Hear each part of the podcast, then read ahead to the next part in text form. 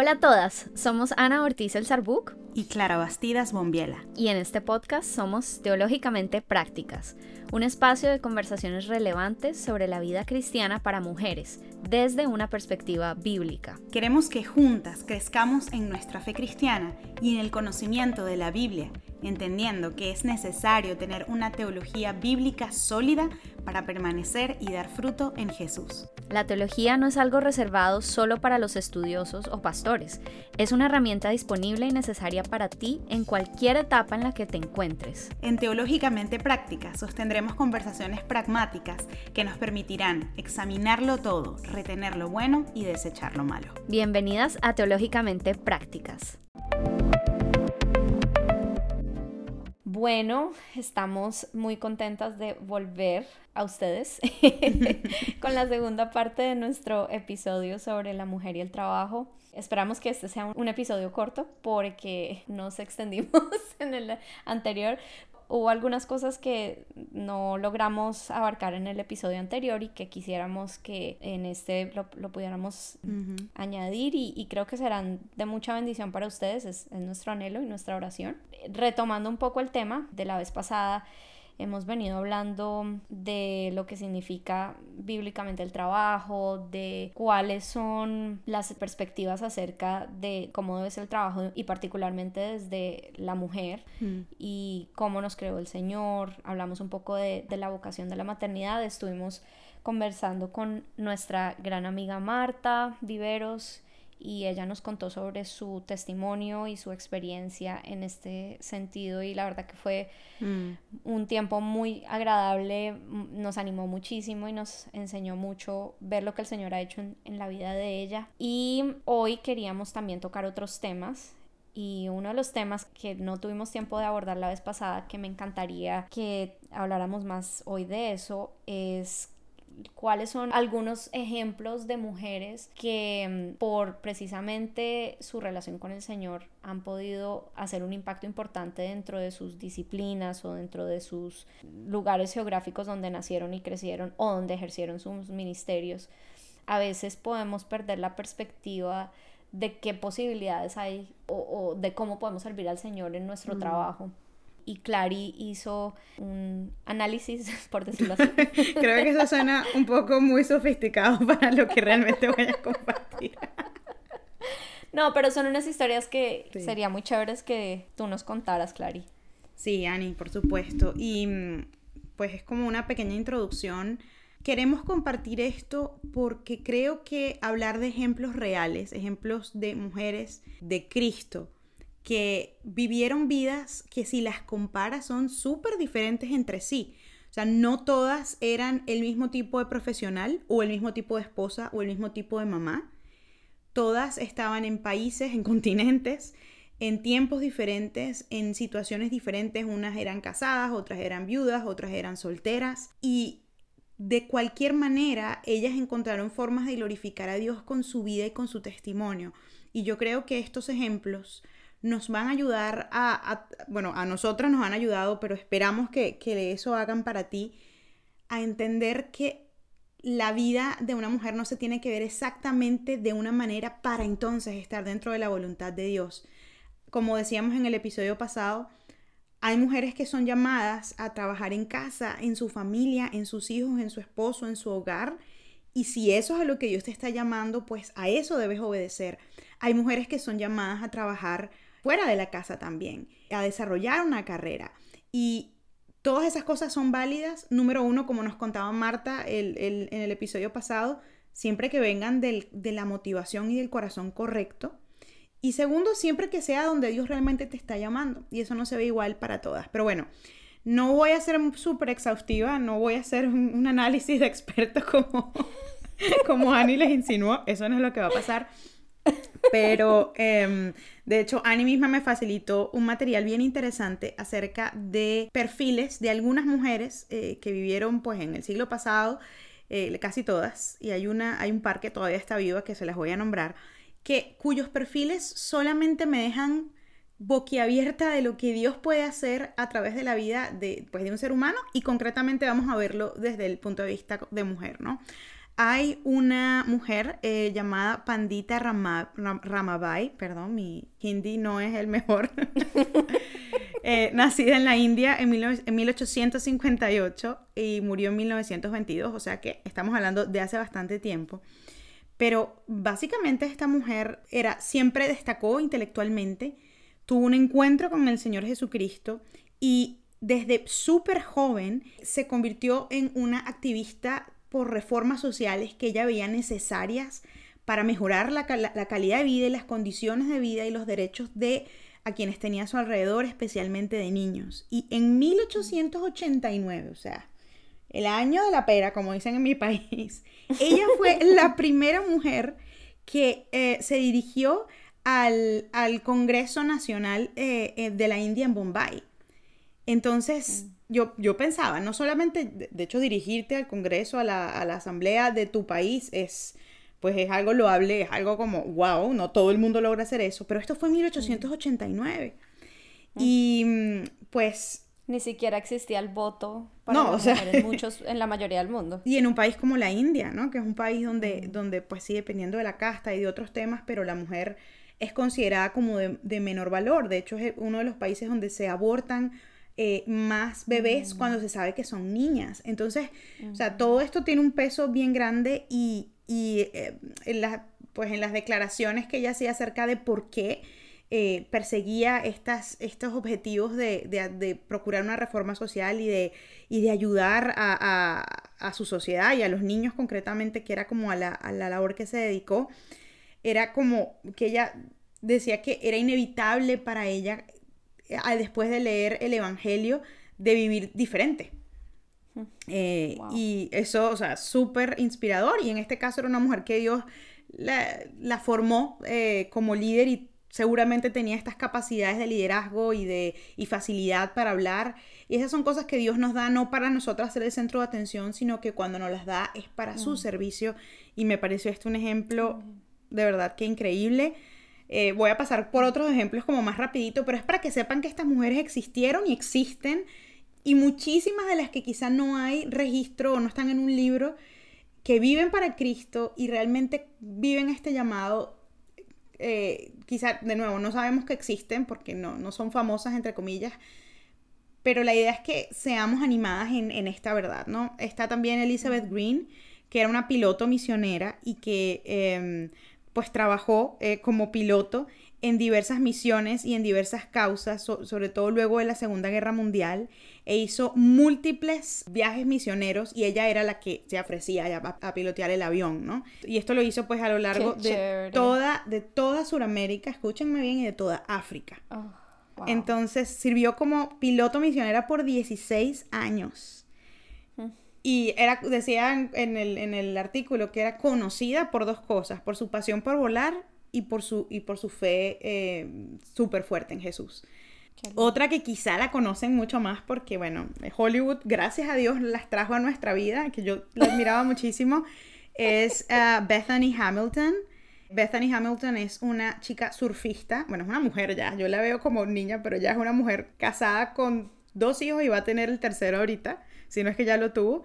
Bethany nació en Hawái y ella eh, surfió toda su vida hasta que a los 14 años un tiburón le comió su brazo derecho. Yo he visto la película de Bethany Hamilton que se llama Soul Surfer. De verdad, no la, o sea, yo adoro esa película, o sea, me encanta, no la dejo de ver cada vez que puedo porque siempre me ha inspirado. Y eh, luego de que tú ves la película, ves como eh, las declaraciones de ella, ¿no? De la actriz que, la, que, la, que actuó su papel y yo me impresionaba de escucharla en los videos cuando tenía 14 años, que eh, todos los entrevistadores de, cadenas de televisión no cristianas le preguntaban, pero ya va, ¿cómo eh, te permaneciste en calma cuando viste que te había el tiburón arrancado el brazo? Ay, Dios mío.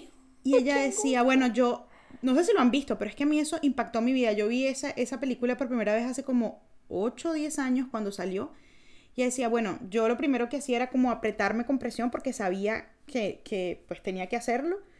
Y entendí que no me podía desesperar porque Jesús estaba conmigo. O sea, estamos hablando de que te quitó el brazo un tiburón. O sea, no.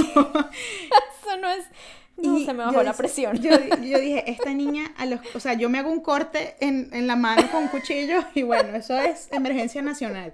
Entonces, entonces, yo decía, una niña tan joven empezó a tener influencia en el mundo por su fe en Jesús. Y eh, Bethany siguió compitiendo como surfista, no sé cómo se llaman, eh, pues todas estas competencias en Estados Unidos de surfistas femeninas y masculinos, pero ella continuó. No estaba en, deportes paralímpicos, ella siguió compitiendo en su categoría, sin un brazo. Y pues por toda su historia y por su testimonio tan impresionante, bueno, hicieron una película, ella publicó un libro y ella hoy sigue hablando de su testimonio y hoy se casó, tiene dos niños preciosos, está embarazada y ella realmente es un testimonio de que, de que la fortaleza de Jesús en nosotros es lo que nos permite seguir adelante y que Dios puede usarnos en nuestra carrera, en nuestro deporte, en, en aquello a lo que nos dediquemos y no es menos cristiano hacerlo, por ejemplo, como en el caso de ella, ¿no? O sea, ella dijo, pues para mí es, surfear lo que me gusta y, esa es la plataforma que Dios le ha dado para impactar la vida de, muchas mujeres. Muchas personas. Y también está Jennifer Wiseman, que me encantó, yo de verdad no la conocía para nada, ella todavía está viva, nació en el 65. Y Jennifer es una astrofísica que trabaja en la NASA, en el NASA, NASA Goddard Space Flight Center y su trabajo es nada, menos, nada más y nada menos que supervisar el, no sé si estoy traduciendo bien, pero el, telescopio Hubble. Telescopio Hubble. O sea, lo mismo que hago yo en mi casa, pues. Em, es graduada de MIT, tiene un nivel de influencia gigante en la comunidad científica y de la astrofísica y es conocida por ser una cristiana devota y trabaja en la NASA junto con su esposo también y es definitivamente una mujer de influencia que independientemente del mundo que tenga a su alrededor, da testimonio porque lo dice vocalmente, eh, que ella empezó a amar la ciencia y empezó a amar pues todos los misterios del universo al ver la gloria de la creación de Dios y que mientras más conoce de ciencia, mientras más se adentra en su trabajo, más le da la gloria a Dios. Y hay muchas mujeres así, hay varios ejemplos de misioneras excepcionales como, ya saben, Elizabeth Elliot, que Mm. O sea, para mí es mi heroína de la fe. También un libro que me regalaste, Annie, el de Audrey Wethrell Johnson, que fue una misionera. Recomendadísimo. Pero de verdad, búsquense la historia porque fue una misionera en China que, o sea, evangelizó China completa. Esa mujer de verdad fue prisionera de guerra y, por cierto, fue soltera toda su vida.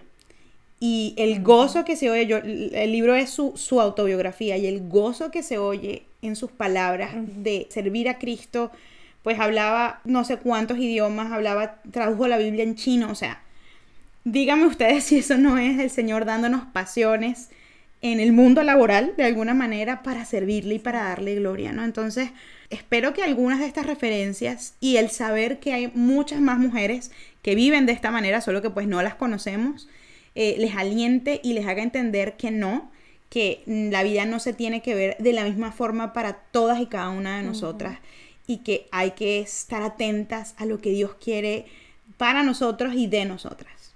Ay, me encantó, Clary. Y me encantó que hayas incluido ejemplos, por ejemplo, ejemplos, por ejemplo, eh, en, los deportes. Y, y, también seguramente habrán artistas y habrán personas en disciplinas más creativas porque a veces también consideramos de pronto que el trabajo que es valor, valuable es el que tiene que ver con números o, con temas ministeriales y resulta que la creatividad del Señor es multiforme y Él nos ha dado dones y talentos, pero en una gama extensísima y, y en esa misma gama extensísima podemos servir al Señor de muchas, muchas, muchas maneras. Y, y pienso una cosa que quizá no siempre eh, lo conversamos entre nosotras las mujeres o no siempre se aborda en este tema de la mujer y el trabajo, ¿no? Yo sé que hay un fuerte movimiento, pues lo que hablábamos en un episodio pasado, el feminismo, que le dice a la mujer que no tiene por qué ser madre, no tiene por qué ser esposa, o que le quita valor a, ese trabajo y a ese rol. Y por supuesto ya conocen nuestra opinión, pues no puede estar nada más lejos de, la verdad y los principios de Dios. Pero al mismo tiempo, eh, yo pienso que es tan importante no caer en el otro extremo y ya lo hemos comentado, pero quiero de verdad resaltarlo, de que entonces lo único que puede valer es esta concepción, la voy a llamar así, un poco más tradicional del rol de la mujer, que es de ser esposa y madre. Y yo lo miro desde un punto de vista de mi responsabilidad ante el Señor y de mi mayordomía, de la mayordomía de los dones que Él me ha dado. Si yo no vivo la vida centrada en mí, eso quiere decir que si yo veo que el Señor me ha dado talentos, que me ha dado intereses, que ha invertido en mí, ¿quién soy yo para decir, no, Señor, pero yo no voy a hacer esto porque eh, mi iglesia me dice que yo tengo es que quedarme en casa y pues voy a hacer eso? Yo creo que eso estaría tan mal como hacer lo contrario por las razones equivocadas.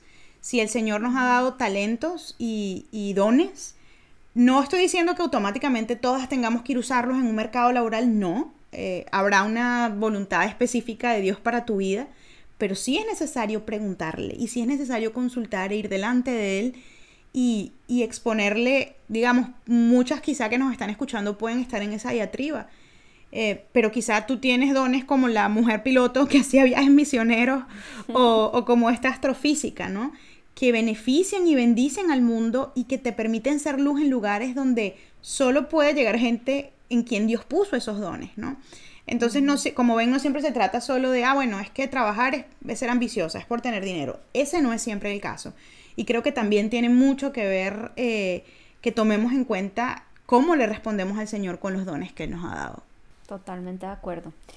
Y yo creo que eh, eso es una buena forma de pasar al siguiente tema que queríamos también tocar y es la idea del llamado, particularmente con respecto a la idea de que el llamado es algo místico y misterioso que debemos alcanzar y esta idea de que el Señor tiene un propósito para cada persona y que cada persona tiene que encontrar ese gran propósito, esa gran pasión y me parece importante que hablemos de esto por varias cosas. Una, porque el llamado principal de, toda persona, de todo ser humano, es a traerle la gloria a Dios. Esa es la primera y más importante tarea de todo ser humano y, y, la que más nos va a satisfacer, ¿no? Y de hecho es bien interesante eso, esa idea porque la palabra eclesia, de donde viene la palabra iglesia en griego, literalmente significa aquellos que han sido llamados. Y si, si partimos de ese punto de vista, quizás la ansiedad de muchas personas de encontrar ese, entre comillas, llamado, se aplaca un poco, ¿no? Porque ya tenemos un llamado claro y es atraerle la gloria a Dios. Pero en ese, en esa búsqueda de, ok, listo, ¿cómo se ve esa gloria eh, o ese ejercicio de el utilizar mis dones y talentos para la gloria de Dios? ¿Cómo se ve en mi caso particular puntualmente? a veces pues suceden cosas que no son muy sabias o no son muy útiles para uno, ¿no? Como por ejemplo, creo que a veces se sobreespiritualiza el tema y entonces nos obsesionamos con querer recibir una palabra profética o querer buscar que alguien venga y nos haga un test de personalidad que nos diga, listo, tú tienes que hacer esto, esto y esto y se nos revele un, una ruta es como, Ani, es como una búsqueda de, relevancia, ¿verdad? Es como queremos que alguien nos profetice que vamos a cambiar el mundo y que vamos a conquistar naciones, ¿no? Ese es como un poco el, vocabulario que se usa. Y mm, lo que tú estás diciendo, o sea, pues eso es verdad y al mismo tiempo es mentira, ¿no? Eh, porque, pues sí, eh, somos quienes, quienes podemos cambiar el mundo pero con Jesucristo, pero eso no siempre se ve de maneras como súper llamativas, ¿cierto? Y mm, el problema también de esta idea de querer tener esa revelación mágica es que dejamos de vivir lo que tenemos enfrente nuestro, nuestro presente y, lo que el Señor nos ha dado en el día a día, que al final Jesús nos dijo, ¿no? Cada día trae su propio afán. Entonces uno, lo único que, por lo que tiene que afanarse uno es por el día de hoy. Y cuando estamos como en esa búsqueda, entonces dejamos de vivir es, es ese día. Y lamentablemente yo creo que eso nos pasa no solamente con el llamado, sino también, por ejemplo, cuando queremos casarnos y no llega esa pareja o cuando estamos en eh, una posición laboral que no nos gusta y estamos anhelando que llegue el día en el que se nos llegue el trabajo ideal. Es decir, constantemente eso es una lucha que tenemos como seres humanos, ¿no? De no servir con excelencia hoy mismo en donde estamos, mm. que en última significa que el llamado para el día de hoy es, hacer, hacer todo para la gloria de Dios hoy en donde estoy.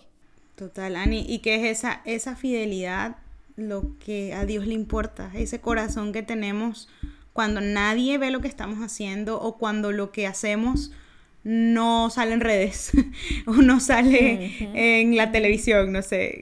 Em, y, pues lo hablábamos ahorita eh, backstage, que, a mí me recordó esta idea que, el modelo de liderazgo de Jesús es, era tan distinto al que estamos viendo hoy en nuestra iglesia. No digo que todos los casos, por supuesto, ¿no? Pero eh, es como ahorita queremos ser relevantes, queremos ser famosos, queremos aparecer en redes y pues yo soy la primera porque tengo dos canales de YouTube, la cuenta de Instagram, no sé qué. Pero a mí eso me, ha obligado siempre como a, estarme revisando constantemente porque eh, allí el corazón se va muy rápido con el orgullo y con nuestro pecado. Mientras que el modelo de liderazgo eh, que nos dejó Jesús es un modelo de servicio, es un modelo de ponerse de último, el modelo de que no, no necesito figurar, eh, le decía Annie, o sea, es el modelo del Dios que se hizo hombre y lavó tus pies. Y yo creo que como mujeres necesitamos pensar mucho más en ese modelo, más que el de la mujer, la supermujer poderosa que es CEO de dos empresas, o la mujer hiper eh, piadosa, voy a ponerlo entre comillas, que tiene siete hijos y les hace homeschooling, ¿no? O sea, eh, chévere, toma las referencias que puedas que, te sirvan de ambas, pero que tu modelo sea Jesús y ese liderazgo de, ser, de siervo, ¿no? Em, entonces, sí, digamos, si tú quieres ser relevante, o sea, si eso está, es lo que está en tu corazón, entonces ve a la Biblia y escucha las palabras del Señor cuando, cuando dice que realmente el que quiera buscar su vida la va a perder. Y esas palabras mm. siempre han ido conmigo en mi corazón, aún en mis tiempos cuando yo luchaba por tener una carrera súper exitosa siempre el Espíritu Santo me traía a la mente ese versículo y era como, ay Señor, es verdad, yo no debería concentrar tanta energía en, en ser lo máximo en mi carrera, no porque estuviera mal trabajar, sino como nos decía Martis, ¿no? O sea, ¿a qué te está llamando el Señor realmente en este momento de tu vida? Exacto. Y por supuesto, en, eh, el Señor nos puede dar sueños grandes y nos puede llamar a tener una plataforma o a tener fama pero nuestro llamado no debe estar centrado en eso porque es precisamente lo que no, nos va a satisfacer, lo que nos puede de hecho traer muchísimo sufrimiento y hasta nos puede hacer caer, que es lo que ha sucedido generalmente con las celebridades cristianas que caen. Mm. Pero también significa que cuando estamos en un momento difícil porque estamos en, un, en, en, una situación donde nos sentimos que estamos atascados, que no queremos hacer un trabajo repetitivo o que por ejemplo la mamá que está aburrida de, cocinar todos los días y que los hijos le rechacen la comida o la mamá que crió a sus hijos lo mejor que pudo y su adolescente está rebelde y no quiere hablarle o la mujer que está mm, en un trabajo donde le pagan mal, donde la maltratan y, anhela un nuevo trabajo. En todas esas situaciones, así como el que tiene la plataforma, el que tiene un ministerio gigante o la, científica de la NASA, en todas esas situaciones siempre va a haber una necesidad de depender de Cristo. Y entonces lo que debemos buscar es que Él sea siempre el centro de nuestras vidas y que lo que nos trasnoche, lo que, lo que pensamos todo el tiempo, lo que nos llena de sentido y lo que nos hace levantarnos temprano a dar lo mejor de nosotras mismas, que sea Él. Porque de lo contrario se convierte en un ídolo, ya sea el ídolo de, de querer algo que a lo que no hemos sido llamados o el ídolo de buscar notoriedad o fama o el ídolo incluso de nuestra mm, autosuficiencia, de sentirnos que mm. somos muy buenos y no necesitamos o nos merecemos el favor de Dios porque hmm. somos tan santos y no cometemos pecados y en todos esos casos es muy fácil crear un ídolo y el problema es que esos ídolos nos defraudan, nunca nos van a satisfacer, pero en cambio Cristo no. Y, así como él permitió que José fuera vendido como esclavo y luego lo hizo rey, bueno, no rey, pero digamos que... Lo puso en autoridad, sí, una gran autoridad. Así también, pues el Señor nos puede quitar de esa posición. Sí, normalmente todas esas cosas eh, que nos, en las que nosotros ponemos nuestra nuestra esperanza, nuestra identidad, toda nuestra energía, a mí a veces me da hasta risa porque son cosas que son tan frágiles. O sea, a veces eh, vivimos en un mundo que idolatra el trabajo. Eh, como no, yo a veces, a mí siempre me molestó, bueno, me sigue molestando porque lo sigo viendo en, otros, en otras esferas, pero em, en este tipo de organizaciones, Annie, que por ejemplo nosotras trabajamos, ¿no? Donde pues hay un tema fuerte de jerarquía y tal, como idolatrías hacia el jefe que no le puedes decir nada o hacia el director o al mm. presidente de la organización, lo que sea, la autoridad que, esté puesta allí. Sí, que no se trata de no honrar, ¿no? Ni de no sujetarnos a la autoridad, sino intocables, no puedes decir nada. Yo me acuerdo de un par de, experiencias que tuve tanto en la ONU como en la OEA, que era como, a ver, un momento, este señor está haciendo algo totalmente y flagrantemente equivocado y yo no puedo decir nada porque él es el jefe. Y mm. eso me habló mucho a mí en esa época. De hecho, fue como una, una llamada de, de atención para mí dentro de mí porque era como, ya vivimos en una idolatría tan grande que alguien está haciendo, cometiendo un error muy grande o haciendo algo que no está bien y se espera que yo responda eh, sin decir nada o que, o que responda como todos los demás. Y eso me habla a mí de esa idolatría que, solemos tener con los temas del trabajo. Obviamente nos importan nuestros trabajos porque es el, conducto con el que Dios nos, nos provee, ¿no? Pero mm, a veces en eso también está mucho de nuestro orgullo, mucho de nuestro, sí, de nuestro interés por, por tener identidad y relevancia en el mundo y en el mundo y la iglesia alaban muchas veces esto, este estatus, ¿no? De, de, wow, este, yo siempre que, que, en Colombia, cuando trabajé en Colombia, que quería salir de alguna situación donde me veían muy joven o, o, o muy, o muy pequeña estatura, yo decía, no, yo soy abogada. Y era como, ah, ok. O sea, y era, siempre pienso que es algo tan absurdo, este, pero que está muy, muy inyectado en nuestra sociedad. Y como mujeres cristianas tenemos que guardarnos de eso, aunque vivimos en una sociedad que funciona así. Y es siempre, siempre recordar en quién yace nuestra identidad que no es en un trabajo, no es en una carrera, no es en un máster, en un doctorado, no es en, en, tener niños y en tener una casa pulcra, es, en Cristo y en vivir como Él nos llama a vivir, ¿no? Entonces, creo que es una reflexión bien válida para estos tiempos que vivimos, que ningún rol es lo que te da identidad ni lo que te dignifica, es Jesús quien te dignifica. Exacto. Pienso en, en, personas que de pronto dicen, bueno, ya ustedes tienen, tuvieron unos grandes trabajos en, organizaciones internacionales, pero yo eh, soy, no sé, eh, limpio casas o nunca voy a salir de, donde estoy porque ni siquiera pude terminar colegio o lo que sea. De acuerdo. Y, y, en esos casos igualmente tú eres una persona valiosa, creada a la imagen y semejanza de Dios. y, tú, y si tú lavas los trastes o eh, limpias casas o cuidas, eh, no sé, niños o ancianos, lo que sea que, sea un trabajo laborioso y difícil de hacer, pero lo haces con toda la intención de adorar a tu Dios y Creador, ese trabajo es valiosísimo. Así es. Valiosísimo. Porque es hacer lo que Dios te llamó a hacer, o sea... Exactamente.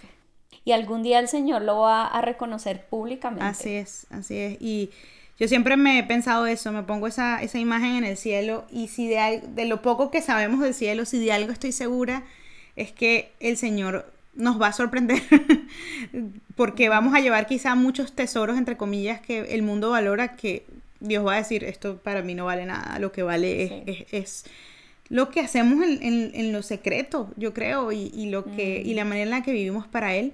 Y justo eso que decía Hani, justamente porque no es lo que yo hago ni quién soy en título lo que, lo que me dignifica. O sea, a mí no me dignifica el hecho de ser abogada ni el hecho de tener redes sociales.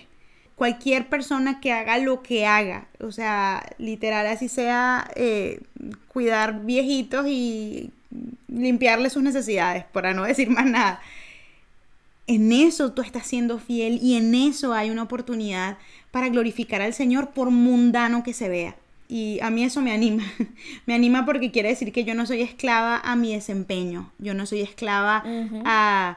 Y eso es algo que quizá alguna se puede identificar conmigo.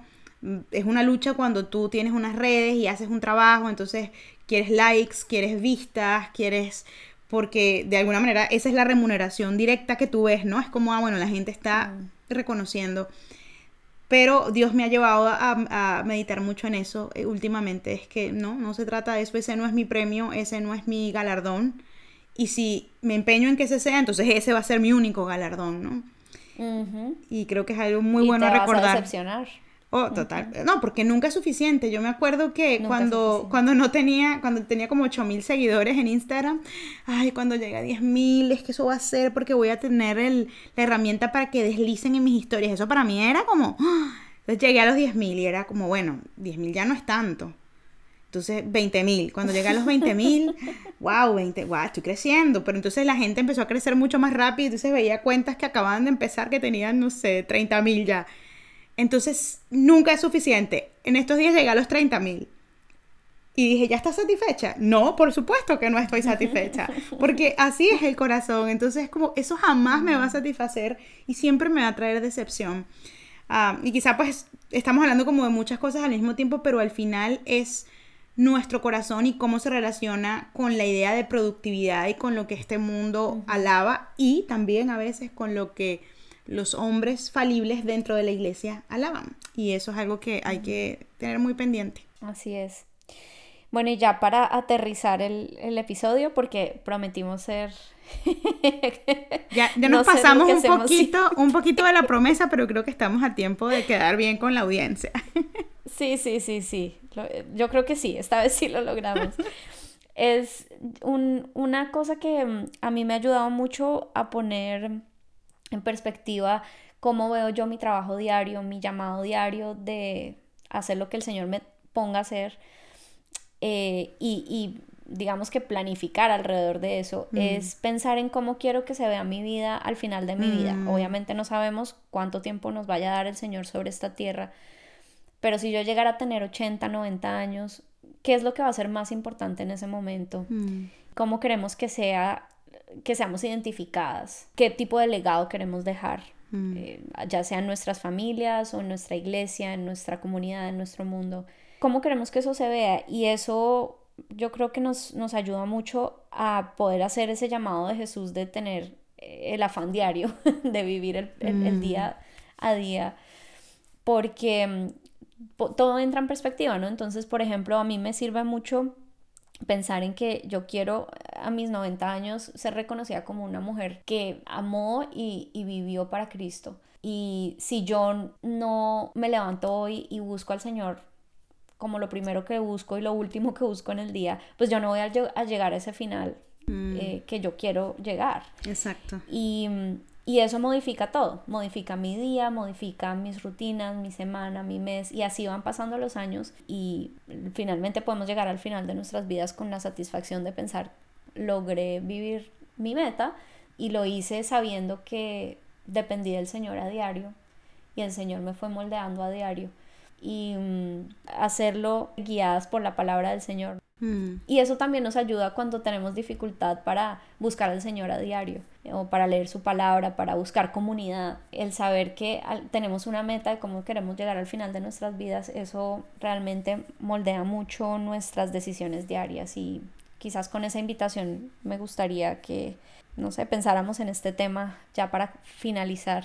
Ani, del, del anhelo que teníamos tú y yo de compartir pues reflexiones y verdades acerca de este tema, Creo que se cumplieron los objetivos en el episodio pasado y en este. Ah, me gustaría resumir lo último que tú dijiste porque me encanta y creo que se reduce todo a decidir en qué vamos a sembrar para saber qué vamos a cosechar en, el futuro, ¿no? Y yo puedo decir sembrar en, en el día a día, en mi orgullo, en mi autosatisfacción, en la aprobación de la gente, o puedo decir sembrar en agradar a Dios.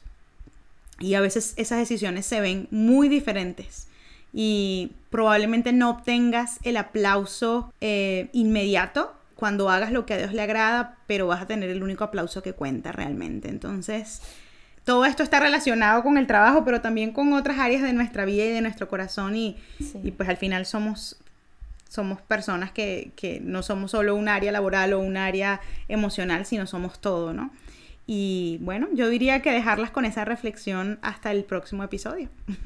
Sí, Ay, bueno, chicas, nos vemos en una próxima oportunidad. y gracias por escucharnos. Si les gustó el contenido de hoy o nuestros contenidos anteriores, por favor, eh, déjenos un buen review en, eh, la plataforma donde nos estén escuchando. Eh, y gracias por dedicarnos este tiempo. Así es. Chao. Chao. Esto fue Teológicamente Prácticas.